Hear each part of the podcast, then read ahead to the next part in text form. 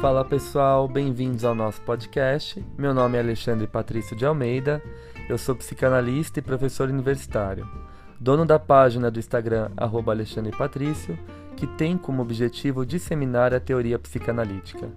Nesse podcast, eu irei articular a psicanálise com temas cotidianos de forma leve e descontraída.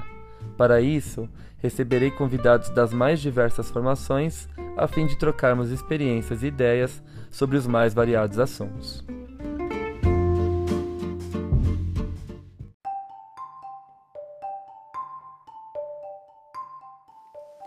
Passando para avisar vocês que esse episódio foi gravado em forma de live na minha página do Insta.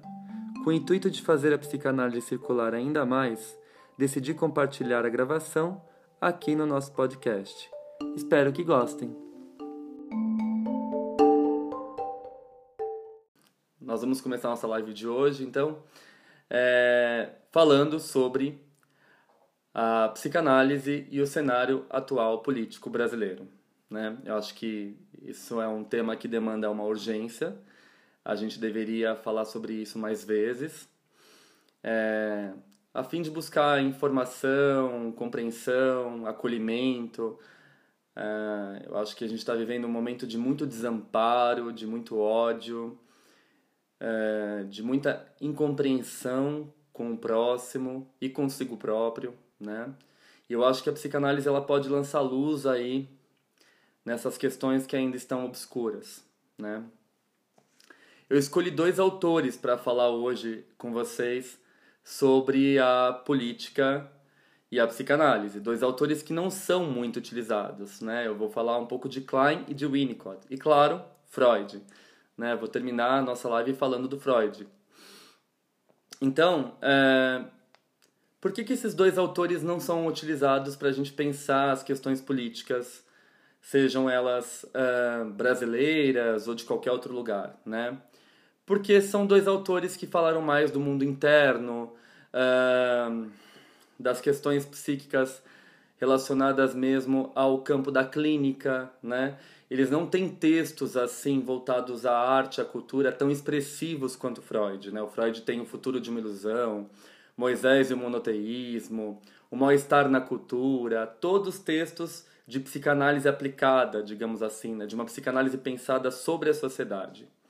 Porém, a gente tem que levar em consideração que uh, toda a psicologia social trabalha com a psicologia individual. Né? Então, os nossos pacientes que hoje chegam à nossa clínica, eles trazem questões uh, muitas vezes atravessadas pelo cenário atual político brasileiro. Né? Então, como que a situação da pandemia chega neles, o descaso do governo, uh, esse discurso de ódio, essa ideologia de ódio, como que isso atravessa o psiquismo do paciente e estrutura a sua subjetividade.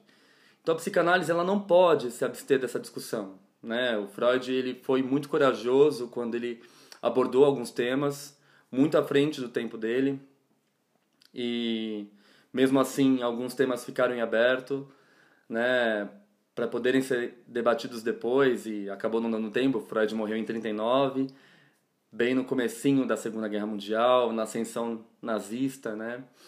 Mas ele deixou um legado e depois nós tivemos aí Melanie Klein Winnicott, que são dois autores que eu estudo bastante, mas que dificilmente a gente vê uma articulação das ideias desses autores com a política, com a cultura, com a sociedade. Então é isso que eu vou tentar fazer hoje aqui nesse nosso encontro, tá? Bom, então vamos começar com a Melanie Klein, né?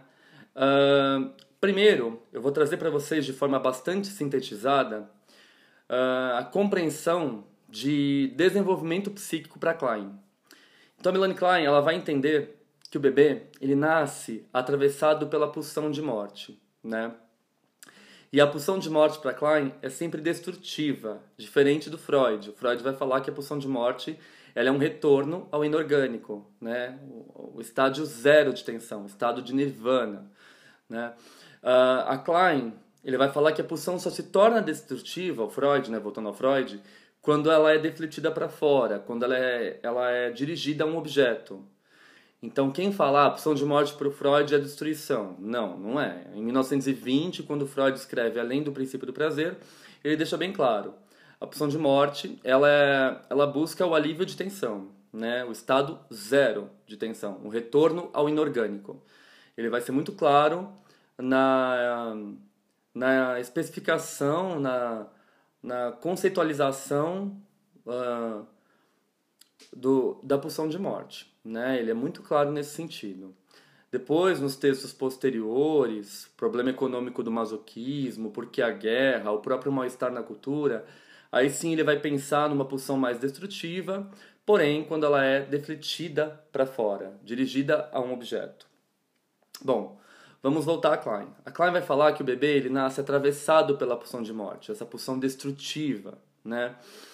E pelo ego do bebê, para Melanie Klein já existe um ego ali formado, um ego arcaico. É, esse ego ele não sustenta esse atravessamento da pulsão de morte. Por quê? E por que, que ele é atravessado pela pulsão de morte? É importante a gente voltar e pensar um pouquinho nisso. É, o bebê está num estado ali de fusão com a mãe, tem tudo, tá com fome, né?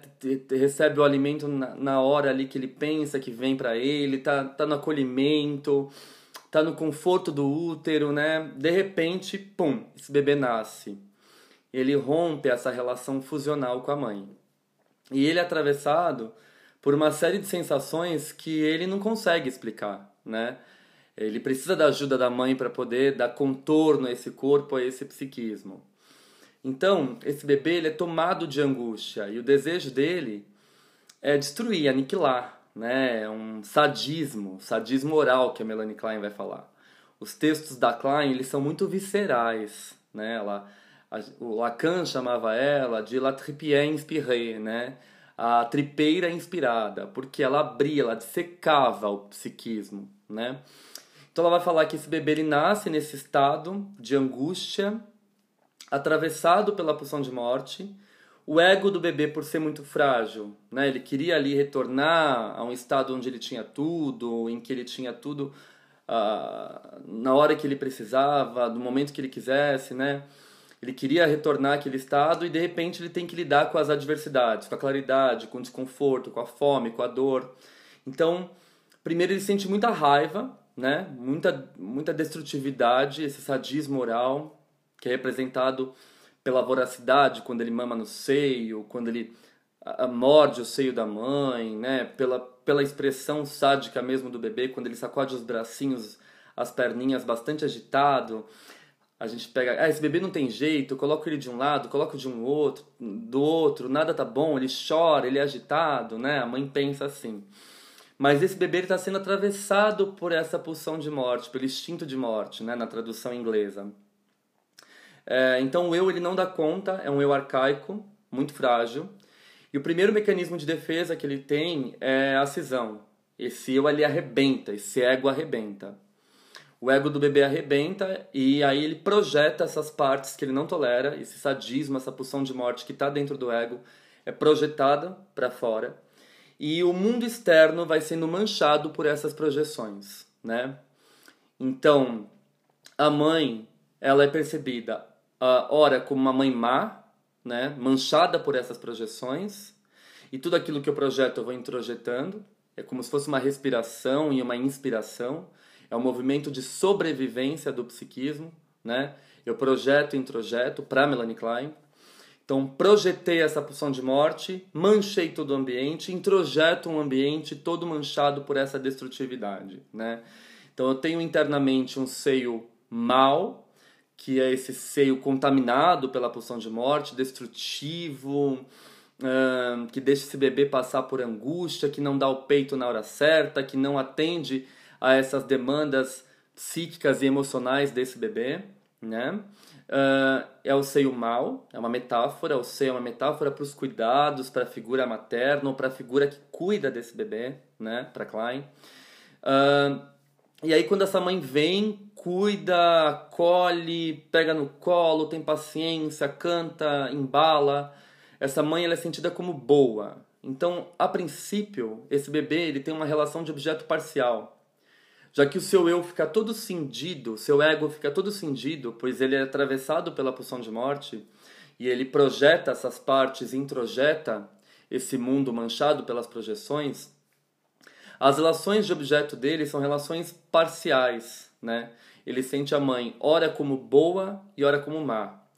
A Melanie Klein vai falar que esse bebê ele nasce numa posição esquizoparanoide. Esquizo é a cisão, é quando o ego se desintegra, parte. Paranoide, porque tudo aquilo que vai, volta. Né? É o mecanismo mais primitivo do nosso funcionamento. É curioso que a Melanie Klein ela traz uma compreensão de psiquismo dinâmica, não em fases. Né? O Freud vai trazer as fases, as fases psicossexuais. Fase oral, fase anal, fase fálica e genital. A Klein não. A Klein ela vai conceber um psiquismo mais dinâmico, que ora oscila na posição esquizoparanoide, ora na posição depressiva, que em nada tem a ver com a depressão patológica. Tá? Faz parte do desenvolvimento, é uma posição que todos nós passamos, atravessamos, faz parte de um desenvolvimento saudável, tá? Bom, então, vamos voltar um pouquinho. Nessa posição esquizoparanoide, uh, o seio, o ambiente, ele é percebido como mal quando eu projeto o meu sadismo, a minha destrutividade, e sentido como bom quando eu diminuo essas projeções e quando esse ambiente cuida de mim. Então eu consigo perceber ele como um ambiente que efetivamente cuida de mim, exerce esse cuidado. E aí o bebê, ele passa dessa angústia persecutória, né? De tudo aquilo que eu projeto volta para mim. Eu passo para uma outra angústia, uma angústia de culpa. Porque eu começo a perceber se os cuidados predominam sobre as negligências, se as experiências boas predominam sobre as experiências más, esse bebê percebe essa mãe como objeto total. E isso implica uma maturidade, né? Esse bebê ele amadureceu e ele percebe que a mãe que cuida é aquela mesma mãe que ele odiou. E aí ele começa a sofrer uma angústia de culpa. E aí ele vai fazer o quê? Uma reparação. Então, por volta dos seis, sete meses, o bebê começa a sorrir para a mãe, a brincar com a mãe, interagir com a mãe. É quando a gente ouve das mães no consultório que a maternidade vale a pena, né? Porque até então esse bebê chora a madrugada inteira, é um bebê totalmente cindido, com eu cindido, com eu fragmentado e ele sofre por isso, né? Essa fragmentação psíquica, ela reflete sobre o corpo, evidentemente.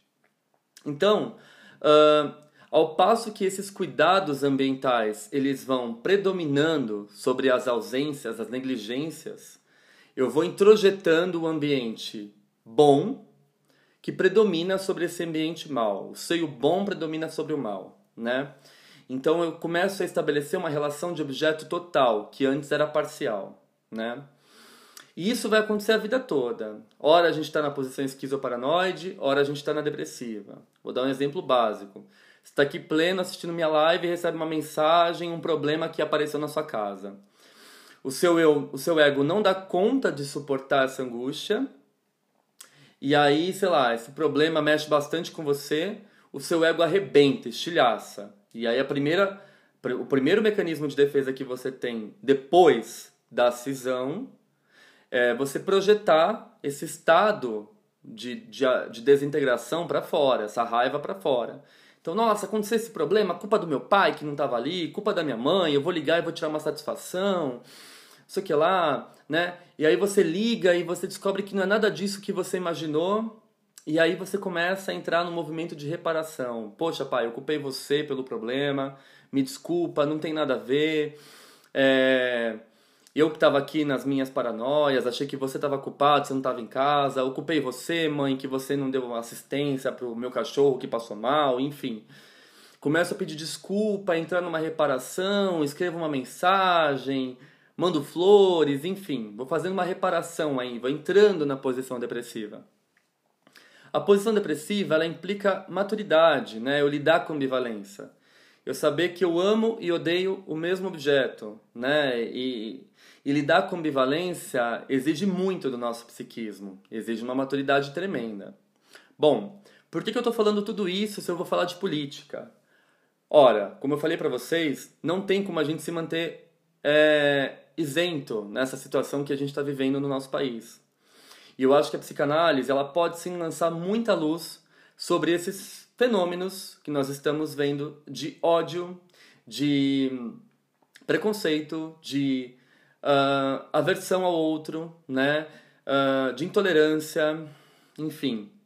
Uh, essa polarização que a gente vê na nossa sociedade, eu acho que isso tem muito a ver com a posição esquizoparanoide da Klein, né? Nós estamos falando de funcionamentos arcaicos, primitivos. Então, se eu sou tomado de ódio, de raiva, de frustração, eu projeto isso para fora, né? Eu, eu tenho uma tendência a enxergar o mundo como bom e como mal. Eu nunca vou fazer essa integração de objeto, né? A democracia, ela envolve uma integração de objeto. Eu preciso lidar com a opinião que é contrária à minha, né? Eu preciso lidar com as diferenças. Eu preciso saber que o outro não vai se comportar igual a, a, a mim, né? O meu comportamento. O outro não é uma cópia minha, né? Eu preciso saber lidar com a alteridade, né? Com isso demanda um amadurecimento psíquico bastante significativo. Então eu penso que a nossa sociedade atual ela está vivendo numa dicotomia esquizoparanoide, né? É 880. Então, uh, todas as nossas frustrações, o nosso ódio, a nossa raiva, ela está sendo materializada através do discurso do nosso presidente, né? E ela ganha corpo, ela ganha forma. E esse discurso não é de ontem, ele aparece e apareceu muitas vezes, né? Em pronunciamentos, em falas, em entrevistas. É só a gente procurar aí na internet e ver. Eu acho que essa é a importância da gente estudar, né? E, e buscar os fatos além das correntes do, do WhatsApp, né? As pessoas se informam muito pelas correntes do WhatsApp. Onde você leu isso? Ah, minha amiga me passou no WhatsApp, né? E aí começa então a criar uma, uma noção de pensamento extremamente dualista, né? Uh, não consigo enxergar a ambivalência, o lado bom e ruim de determinado uh, candidato, de determinada situação, e o lado bom e ruim de outro determinado candidato, de outra determinada situação. É 880, né? É um funcionamento esquizoparanoide. Então é um discurso que a gente vê muito, por exemplo, ah, o vírus foi uma criação da China. Não vou nem falar o nome desse país, né? Uh, teve um discurso recente aí que a gente viu, né? É, exatamente essa fala. É, o, o vírus para mim foi uma criação aí de determinado país que está muito bem na pandemia, né? E aí isso teve ressonâncias enormes, gigantescas, que acabou aí prejudicando o nosso país em relação à produção das vacinas, né? Uh, enfim, uh, existe aí uma teoria da conspiração contra mim, né? comunismo vai tomar conta do Brasil, vamos virar uma Venezuela. Você sabe o que é comunismo? Comunismo vai roubar a minha casa. Comunismo vai dar minha casa para os pobres, né? Então, é esse discurso que você vê extremamente dicotômico, uh, dual, 880, extremista, né, esquizoparanoide, que reflete muito mais o que você tem dentro de você, né? Uh, e isso ganha, ganha corpo através da identificação com os pares e com o outro, evidentemente, né? Então, eu escolhi alguém ali que me representa internamente, psicicamente, né? É, que representa os meus ideais de preconceito, uh, que não é hipócrita, que fala o que pensa e por isso é idolatrado, né? Se torna um mito, né? E uh, aí a gente vê o quanto a gente está carente, o quanto a gente está imaturo, o quanto a gente está regredido quando a gente tem que escolher uma figura de um mito para nos amparar, né? Então, quantas questões aconteceram ali na primeira infância para eu poder grudar no mito, fazer essa identificação. Será que eu tive esse seio bom? Será que eu fui capaz de atravessar a posição depressiva? Será que eu sou capaz de lidar com ambivalência? Democracia envolve maturidade, né? Você aceitar a opinião do outro, discutir, debater, não é? Esses dias eu acabei postando aí no, no meio das manifestações, obviamente eu postei a minha posição, eu acho que Concordo extremamente com a Vera Iaconelli. Eu acho que quem se mantém neutro nessa posição, nesse momento que nós estamos vivendo, está sendo conivente as barbaridades que nós estamos assistindo, né? É... Então a gente tem que manifestar a nossa opinião, isso é importantíssimo. É... Essa neutralidade ela não existe, né? É... A gente sabe que é um muitas vezes é uma camuflagem, essa neutralidade é uma camuflagem da hipocrisia, né? Ah, então vou me manter neutro, não vou me misturar com a política. Aí, mas só que você sabe qual é o seu candidato. O seu candidato é aquele que você vai pela via do ódio, pela via da intolerância, porque ele te representa. Ele representa o que você tem de mais primitivo, né? Aquilo que você não consegue realizar com o outro, porque tem leis que impedem, né? Você pode ser processado, você pode ser condenado, mas você se identifica com o discurso daquele candidato, um discurso de ódio, né? E voltando então, esses dias eu fiz um post nas minhas redes e comentaram, né? Mandaram para mim no direct, obviamente, uh, como acontece com todos nós. É, é, isso que você está postando é uma falta de respeito no, com o nosso presidente, né? Aí eu falei, bom, a falta de respeito começa quando o presidente faz isso, isso, isso, isso, isso, isso e aquilo. Fui pontuando as questões que de fato são uma falta de respeito para com a sociedade, né? para com os direitos humanos. Né? Uh, e aí a pessoa me respondeu simplesmente assim: ela, fique aí então com sua cultura, que eu vou ficar com o meu presidente. Né? Vocês veem que não tem lógica, não tem argumento, não tem discussão. Essa pessoa ela poderia ter pontuado para mim os motivos pelos quais ela defende, né, é, esse, essa figura desse presidente, né? Mas ela não faz isso, ela não se dá o trabalho. Porque é uma crença, uma crença extremamente infantil, esquizoparanoide, né? É medíocre, sabe? O lobo mau e os três porquinhos, né? Por que, que os contos infantis fazem tanto sucesso? Porque eles mexem com o imaginário infantil essa dicotomia, esse bom e esse mal, a bruxa, a princesa, o lobo, os porquinhos, o vilão e a mocinha, né? Por que, que as novelas que tem vilão ou vilã fazem tanto sucesso? Porque mexem com essas estruturas nossas infantis, né? E muitas vezes a gente torce pelo vilão, porque o nosso, a nossa agressividade, a nossa destrutividade, ela acaba sendo muito maior, muito mais intensa do que o nosso amor né? Tá aí o resultado das eleições, obviamente. Né? A gente escolhe um candidato uh, que tem um discurso público uh, preconceituoso, misógino, uh, de descaso, de deboche, de censura, né? vamos censurar o número de mortos, porque a imprensa que lute para correr atrás, né? Vamos tirar o, capitão da seleção porque ele vai contra as minhas ideias, né? Então, por isso que eu falei, não é um momento da gente se manter neutro. Ou você tem um lado, que é o lado da democracia, ou você tem um lado que você apoia esse, esse discurso ditatorial, esse discurso extremista, esse discurso da ignorância, né? Que se reforça cada vez mais no bom e no mal, né? Pois trabalha com as estruturas arcaicas infantis. Bom, uh, em 1957, a Melanie Klein escreve um texto lindo chamado Inveja e Gratidão. E eu penso muito também que nós estamos vivendo numa sociedade invejosa, né? Essa sociedade invejosa que inveja a arte, que inveja a cultura, que inveja a produção acadêmica, que inveja o conhecimento, pois isso segue na contramão do discurso governamental, né? Então, se eu invejo e eu não tenho arcabouço suficiente, não tenho bagagem suficiente para rebater, para discutir, eu destruo. Né? Então é extremamente destrutivo. A Klein vai falar que a inveja ela, ela aprisiona o sujeito na posição esquizoparanoide, não faz ele entrar na posição depressiva, porque a inveja destrói tudo aquilo que é bom. Então, tudo aquilo que é oferecido como bom, você compartilha uma notícia, você fala: olha, mas não é bem assim, você tenta dialogar.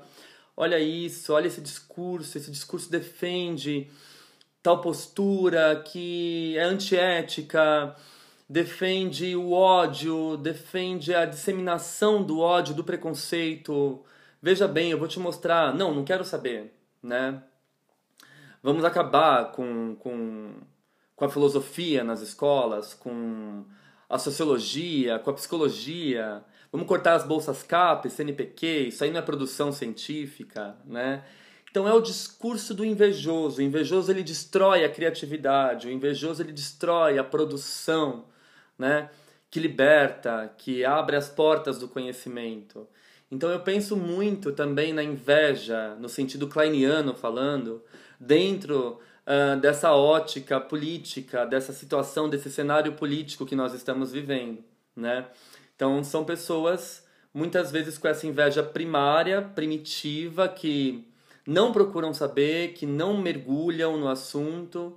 É, eu não, não sou nenhum cientista político, deixo isso bem claro, eu sou psicanalista mas como psicanalista eu me acho na obrigação de fazer uma live e tentar conscientizar as pessoas a respeito disso, como eu falei.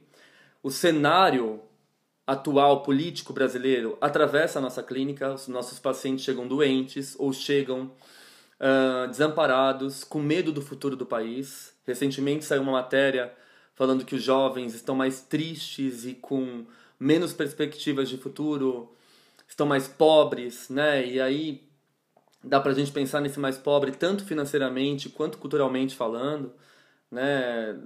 Dentro de uma gestão que não prioriza a educação, você não vê um projeto de discurso uh, educacional priorizando aí as bolsas de pesquisa, você não vê nada disso, né? Então o invejoso ele ataca a criatividade. Então além da gente viver numa sociedade uh, predominantemente esquizoparanoide, né, que divide o bom e o mal, não sabe lidar com ambivalência, não tem maturidade para lidar com o bom e o mal ao mesmo tempo, né? Tem que ter os três porquinhos e o lobo mal. Se eu me abrir um pouco para esse lado, nossa, não, vai virar uma Venezuela. Isso aqui vai virar um nem sabe o que se trata na Venezuela, nem sabe o que é comunismo, defende capitalismo do qual ele é vítima, né? Nós somos vítimas dessa sociedade neoliberal que concentra a riqueza na mão de tão poucos, né? E deixa a miséria para nós. A miséria em todos os sentidos, né? A miséria humana, a miséria financeira, a miséria cultural, né? E nesse sentido a massa continua ganhando força e dominando todo o território, né? Então, o que, que você tá, por que, que você defende essa figura? Ah, porque é o meu mito, né? É o meu mito, é o que eu elegi.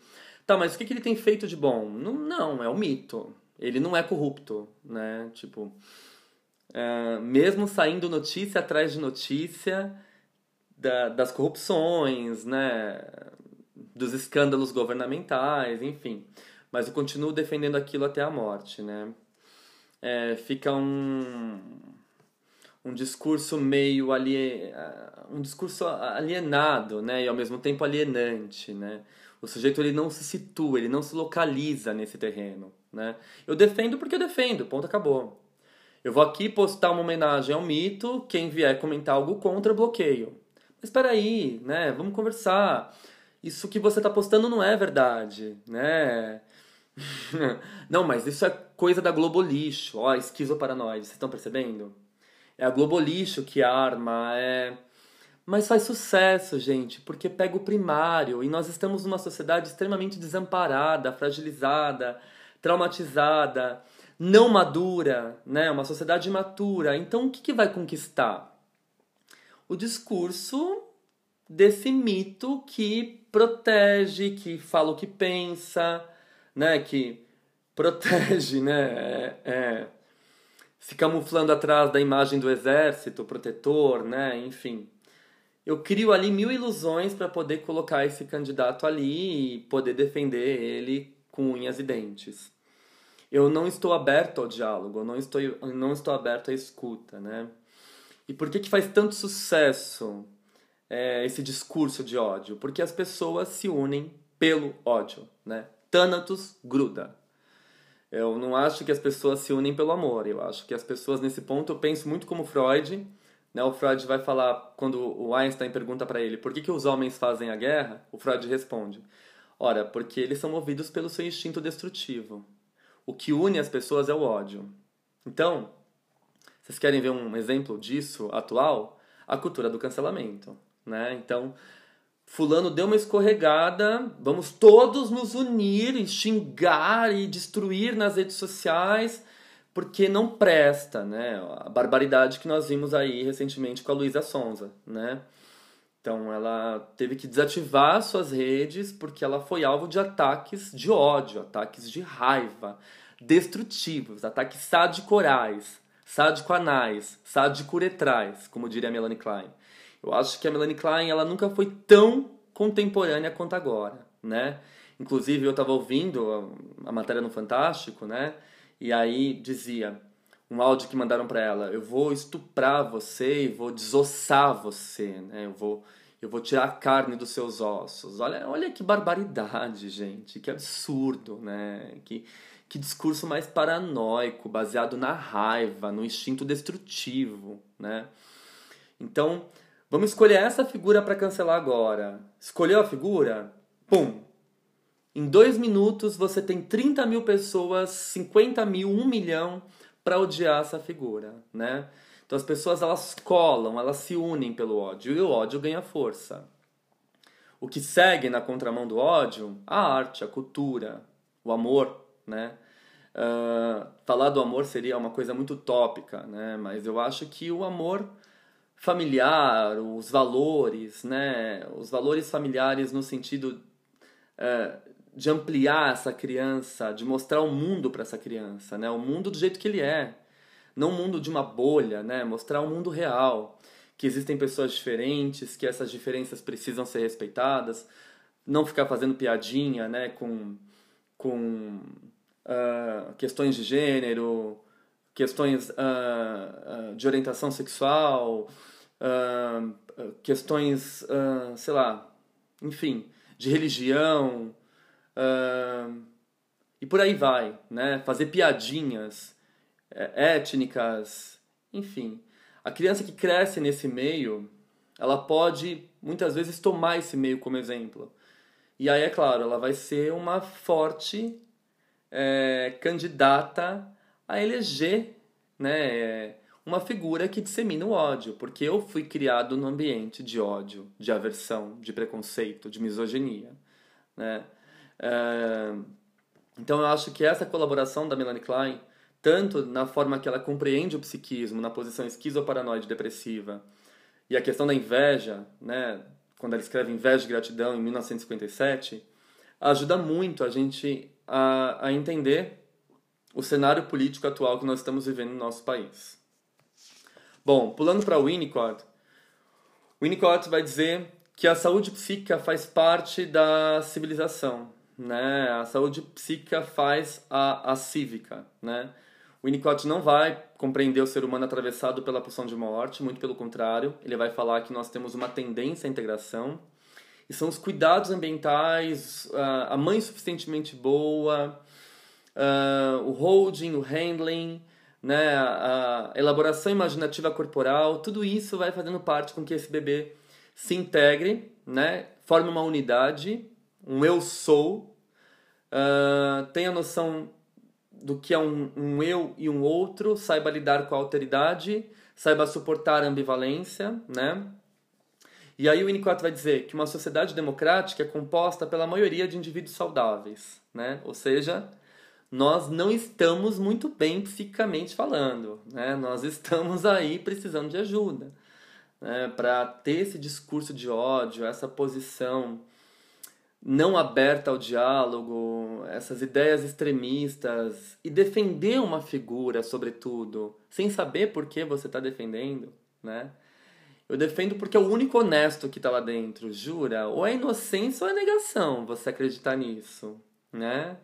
É, não sei, talvez seria uma inocência aí voltada a essa posição esquizoparanoide primária, primitiva, arcaica, de você acreditar que é o único honesto que está lá dentro. Quem te vendeu isso, né? De acreditar que a cloroquina ela, ela ajuda, é o tratamento precoce que eu vi no WhatsApp, ó, tá todo mundo compartilhando, tá vendo? Faz super bem e e eu não preciso ser internado, né? E nós somos alvos de chacota, de piada lá fora por conta do uso da cloroquina. A gente viu o discurso da doutora Luana, brilhante, né, na CPI da Covid, é, derrubando por terra aí a questão da cloroquina, né? Mas tem pessoas que defendem veemente, porque a única verdade, a única coisa que elas têm para se agarrar, né? Então, quanto mais imaturo, mais eu preciso de apoios, de sustentação. Quanto menos cultura eu tenho, acesso à informação, opinião, debate, uh, troca de ideias com outro, mais eu colo né, em próteses, né? E qual seria a minha prótese? As fake news, né? Qual seria a minha prótese? O, a figura do mito, né? Do, do mito salvador da pátria que vai limpar o país da, da corrupção, né? Eu ia fazer um ato falho, eu ia falar assim que vai limpar o país da democracia, porque é o que está acontecendo, né? Então, nós estamos numa sociedade antidemocrática e isso é muito perigoso, né? Esse discurso de ódio, essa defesa da família tradicional, né? Esses discursos normativos, né? Ai, eu não tenho preconceito contra gays, desde que meu filho não seja, né? Eu respeito, né? Eu respeito a opção, né? Começa a falar de opção, sendo que a pessoa nunca vivenciou isso né? Não viveu na própria carne, não tem empatia, não tem estudo sobre a questão e vai abrindo esse discurso, né? Um discurso que mata, um discurso que é fácil de ser comprado, né? Um discurso que dentro de um país que mais consome pornografia, né, gay, transexual, travestis, uh, e é o país que mais mata né, essas pessoas. Né? Olha que ambivalência, né? O Freud falava. Ah, aquilo que a gente mais esconde, né? Nós não somos senhores de nossa própria casa. Então a gente tenta camuflar o nosso desejo, o nosso inconsciente, né? E dá ruim, né? Dá ruim. Bom, o Winnicott vai falar que se a democracia não acontece é porque existem falhas éticas. Eu acho que nós estamos vivendo num momento de falhas éticas. Falhas éticas da família, que prega esse ódio, essa aversão, né? Que dá risada, vê dois homens de, de mão dada na rua, duas mulheres, fala, né? Fala com a esposa e a criança tá perto e comenta. A gente vê isso, gente. A gente vê isso nos dias atuais, né? É... Piadinha, sei lá, em relação aos chineses, aos indígenas, aos pretos, né? Enfim, você vê isso, você vê isso acontecendo, né? Dentro de núcleos familiares, às vezes numa roda de amigos. E aí se você levanta para falar, questionar, você é mimizento, né? Olha só, eu não tenho contra-argumentos para rebater a sua questão, então eu jogo pro mimimi, né? Então aquela coisa, eu vou defender o mito, quem comentar alguma coisa na minha foto, eu excluo do meu Facebook. Olha só como eu sou maduro, né? Eu tenho argumento para discutir, eu tenho cultura, eu tenho estudo, né? Olha, olha que maturidade, como esse sujeito alcançou um grau de maturidade. Só que não, né? Uh, e aí, essas falhas éticas, elas deixam marcas permanentes, né? É, então, essas falhas éticas que impedem a estruturação de uma sociedade democrática ela acaba através né, da corrupção que é a manifestação da pior espécie dessa falha ética né? A gente não tem educação a gente tem corte de verbas fake news esse essa dualidade política é, esse discurso de ódio né? A gente paga um preço por não ter investido na educação né e a conta está chegando a conta está chegando né? Sei lá, eu vou, vou fazer um outro vídeo sobre isso, mas a sexualidade da criança, a sexualidade infantil que Freud escreveu em 1905, sendo endemoniada em pleno século atual, né? É assustador, tipo, o adolescente não pode ter contato com questões de ordem sexual, mas ele vê pornografia o tempo todo no celular, tá livre, né? Enfim, são questões que aí a gente tem que pensar, né? Então a gente paga um preço muito alto por não investir na educação, por ter esses indivíduos imaturos, né? Então o Winnicott fala que uma democracia ela é composta por sujeitos maduros, por sujeitos saudáveis, que tiveram esse acolhimento, esse ambiente familiar suficientemente bom, que não tiveram uma moral inculcada né, através do, do tradicionalismo, uh, que construíram uma democracia hum, uma democracia natural, sem inculcações, né? Uma moral natural, que se apropriaram dos seus impulsos agressivos destrutivos, que ganharam forma através do contato familiar, né? Uh, e a gente vê que esse movimento de ódio uh, uh, ele ganha força, né? Ele ganha força porque eu sendo imaturo, psicamente, emocionalmente, eu me agarro a esse discurso de ódio se eu não tive um ambiente que sustentou os meus impulsos agressivos destrutivos, como nos diz o Winnicott, né? O Winnicott fala, o bebê, ele não vai pela via da pulsão de morte. É interessantíssimo como o Winnicott concebe a agressividade. A agressividade para o Winnicott é motilidade. Ele não trabalha com a pulsão de morte. Então ele vai falar que o bebê, quando sacode as mãozinhas, o pezinho, ele está manifestando a vida, os seus aspectos motores, né? Então ele destrói o ambiente ele destrói o objeto em fantasia, o objeto sobrevive e ele faz uma reparação. Ele cuida desse objeto, ele repara, né? Ele tem uma preocupação com esse objeto, né? Isso envolve o cuidar de si e cuidar do outro. Se a mãe ela não sobrevive a esses ataques, desses impulsos agressivos destrutivos, ou eles vão ficar ali dissociados do meu self, ou eles vão ficar ali internalizados à espera de um momento para se manifestarem, né? Então, sei lá, apareceu alguém ali com um discurso de ódio, era tudo que eu queria, né? Minha mãe não suportou os meus impulsos agressivos destrutivos, eu me identifico com essa pessoa e aí dá super certo, né? Junta a fome com a vontade de comer, como diria minha avó, né? É... Então eu grudo, né, nesse discurso de ódio, nas fake news, né? é uma verdade para me agarrar, tipo uma crença religiosa, né? E aí eu lembro que num show da Madonna, né, é, acho que ela tá fazendo uma participação numa rádio, viram e falam assim para ela, é, religião é amor, né? Gritam na plateia. E aí ela fala, não, religião não é amor, né? É, religião causa separação, religião tem um, é, religião é um ideal que colocaram para você acreditar. É um ideal criado pelos homens para você acreditar, né? É... O amor não segrega, não separa. A religião separa. O Freud já falava isso. Uma religião trata muito bem quem concorda com ela, com a ideologia dela e quem faz parte dela, né? E olha torto para quem é de outra religião, né? Então Hum, parece que tem coisas invertidas aí, né? É, Freud vai falar muito disso no Futuro de uma Ilusão.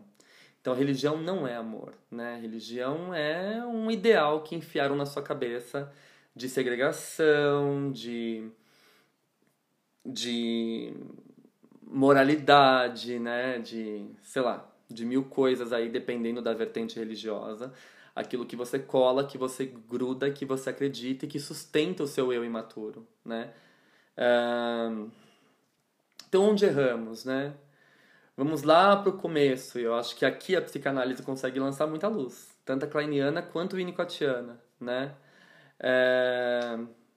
Erramos quando começamos a criar os nossos filhos num ambiente que não é bom, que não impõe é, que não permite, impõe não, que não permite a possibilidade de surgir essa moral natural, né? A criança, quando ela passa por essa responsabilidade desses instintos, desses impulsos agressivos destrutivos, ela tem consciência do que ela fez. Então ela se arrepende, ela repara o dano, ela quer consertar. Então não é uma moral inculcada, é uma moral que brota, que nasce mediante as condições familiares saudáveis, né? De apresentar o, os valores éticos, de apresentar o respeito com o próximo, de apresentar a questão da alteridade, né? Nem todo mundo é igual e tudo bem, a vida pode seguir mesmo assim, né? Só respeite. De abordar assuntos com a criança que são necessários, né? Então, se a criança tem uma falha aí, onde nós erramos, né? Então, o que seria a saúde para Winnicott? Ele vai falar que uma sociedade democrática é composta por indivíduos saudáveis. O que seria a saúde? A saúde é um estado de riqueza da personalidade. Olha que lindo isso, né? E o que seria a riqueza da personalidade? O brincar, o cuidar de si, cuidar do outro, socializar, rir de si próprio. Hoje a sociedade está tão pesada, né? Um clima tão tão denso, é... que você não pode rir de si próprio, né? Você não tem tempo para brincar. Nós fomos engolidos pelo sistema neoliberal, né? Então qual o discurso que impera? O discurso do vencedor, né? Não seja um fracassado, não seja um perdedor. Vença na vida, produza, estude, venda, tenha seguidores, tenha likes, né? E isso vai adoecendo. De alguma forma, alguns setores da psicologia e da psicanálise estão entrando nesse campo, estão sendo engolidos por essa boca neoliberal. E isso que é muito perigoso, né? Uh, ter uma responsabilidade com o ambiente, quando a criança entra nesse estágio do concern, né, da concernência, ela se responsabiliza pelos seus impulsos agressivos, destrutivos, ela quer cuidar, ela quer reparar, ela se preocupa com o outro, né? Então, cuidar do ambiente que está ao redor, dos meus familiares, das pessoas que eu amo, cuidar de mim e cuidar do outro. É isso que a gente não vê na atualidade, né? A gente vê devastação, a gente vê destruição. E eu não estou falando só do ambiente ecológico, eu estou falando do ambiente humano, né? É... Então é muito importante para que uh, isso se sustente, que nós tenhamos uma interlocução com a família, a criança em, em plena interlocução com a família, né? A chave para a compreensão da psicologia social é a psicologia do indivíduo. O Winnicott concorda com Freud nesse sentido, né? Uh, no estágio do concern, né, que essa criança se apropria dos impulsos agressivos destrutivos, a criança é dotada de senso empático e possui atitudes pró-sociais. Então, me preocupo com o outro. Né? É diferente desse discurso de ódio, de aversão, de antidemocracia, de teoria da conspiração, aquela. Né? Eu me preocupo legitimamente com o outro. Nesse sentido que, para Winnicott, a democracia ela se faz de dentro para fora. Né? Então não é algo. É claro, pode ser construído através da educação, da cultura, da sociedade, mas se ela não acontecer de forma legítima de dentro para fora, vai dar ruim, né? E a gente vai colher as migalhas dessa miséria uh, que nós estamos vivendo na atualidade, né? Essa miséria psíquica, essa miséria afetiva, essa miséria emocional que tem adoecido uh, tantas pessoas, né? É, além da situação do vírus, nós vivemos no nosso país esse impasse tremendo, né? Uh, você abre o Facebook, você abre o Instagram, são só comentários de ódio, de intolerância, de racismo, de homofobia, né? Isso nos adoece, né? O que fazer frente a isso? Investir na educação, na cultura, na arte, né? Que por coincidência, foram os primeiros né, recursos que esse governo cortou, tirou. Né? Então, a arte que lute, cultura para quê? Né? Uh, vamos armar a população toda. Armando a população toda, você pode se defender dos inimigos. Olha só. Né? O cidadão não tem nem dinheiro para comprar a mistura do almoço, ele acha que ele vai comprar uma arma com esse discurso, né? É... E vai se proteger dos inimigos, entendem? E aí eu pego aquela aquela posição esquizoparanoide que eu falei para vocês no começo da live da Melanie Klein, né? Vocês veem como dá conta, como encaixa, né? Aí o Winnicott brinca, né? Ele fala assim que o percentual mínimo para a democracia seria 30% de pessoas saudáveis. Esses 30% é, influenciaria 20%, totalizando 50%. Aí a gente tem uma sociedade democrática. Abaixo dos 30% saudáveis, é impossível conceber uma sociedade democrática, né? A gente tem um perigo de uma ditadura. O Winnicott vai dizer isso, né? Uh, E aí ele continua: o ser maduro assume total responsabilidade pela escolha e as consequências do seu voto. Né? Então, antes da gente votar, a gente tem que ter consequência, ter noção da consequência do nosso voto, da nossa escolha. É... E sair desse lugar de ideal, de fragilidade, de imaturidade, mergulhar bem na situação que estamos vivenciando para que essa história não se repita, né? É, de alguma forma nós ignoramos a nossa história e isso está presente na cultura brasileira, né? Prédios antigos são derrubados, casas antigas não são valorizadas, a história ela é descartada. Para que estudar história? Não porre, né? Então se a gente não revisita a história, a gente tende a repetir os mesmos erros do passado, né? O que nos assusta quando a gente vê numa manifestação de extrema direita um cartaz segurando pela volta do AI-5, né? O que é muito assustador. A pessoa não tem a mínima noção, talvez, do que tenha sido o AI-5. Ou tem e faz questão de defender, ou não tem, ou não sabe, né? Uh, a democracia pressupõe, sobretudo, respeitar as diferenças. Esta é a maior limitação de um ditador. Né? O Winnicott vai dizer isso. A maior limitação de um ditador é respeitar as diferenças. E aí eu vou ler para vocês, já que eu falei dessa, desse ideal, um trechinho lindo do Freud, do Futuro de uma Ilusão, que é um texto de 27. Uh, ah, ele vai dizer assim para nós. Uh, novas gerações educadas no amor e na grande estima pelo pensamento, que experimentaram precocemente os benefícios da cultura, terão uma relação distinta com ela, irão senti-la como seu patrimônio mais íntimo, estarão dispostas a fazer em seu benefício os sacrifícios de trabalho e de satisfação pulsional necessários à sua manutenção elas poderão prescindir da coação e poucos se distinguirão de seus líderes. Se até agora não houve massas humanas dessa qualidade em nenhuma cultura, isso se deve ao fato de nenhuma cultura ter encontrado ainda os dispositivos para influenciar os seres humanos dessa forma, na verdade, desde a infância. O que nós estamos fazendo aqui, o que eu estou fazendo aqui, né, com o podcast, com o IGTV, vários psicanalistas nas redes se posicionando, Talvez seja essa forma de influenciar a cultura, abrir espaço para o pensamento, para a maturidade e tirar é, esses indivíduos, não digo tirar, mas amenizar as trevas que caem sobre a ignorância, né? Eu recomendo, eu utilizei para essa live, eu recomendo como leitura o texto do Winnicott de 1950, chamado Algumas reflexões sobre o significado da palavra democracia, que está no livro Tudo Começa em Casa, que vai ser lançado agora pela editora Ubu, com uma nova tradução. Recomendo o texto da Melanie Klein, Notas sobre alguns mecanismos esquizoides, de 1946. Recomendo Inveja e Gratidão, de 1957. Livros mais contemporâneos, eu recomendo, uh, como leitura, Sobre o Autoritarismo Brasileiro, da Lilia Schwartz.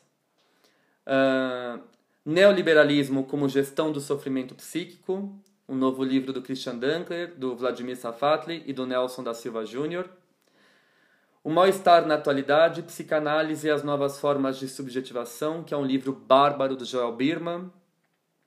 E recomendo o volume Cultura, Sociedade e Religião, O Mal-Estar na Cultura e Outros Escritos, do Freud, da editora Autêntica. Bom, era isso que eu tinha para falar para vocês. Essas são as referências que eu utilizei nessa live. E eu vou encerrar por aqui. Estou aberto ao diálogo. É, espero que essa live tenha iluminado aí algumas questões de vocês que vocês têm, que vocês possuem como dúvida. E sempre procurem a cultura, a arte, a informação. Ela nos salva da mediocridade, né, da ignorância, das trevas. Uh, então, essa é, são as minhas palavras finais, gente. Agradeço a audiência, agradeço a companhia e até a próxima live.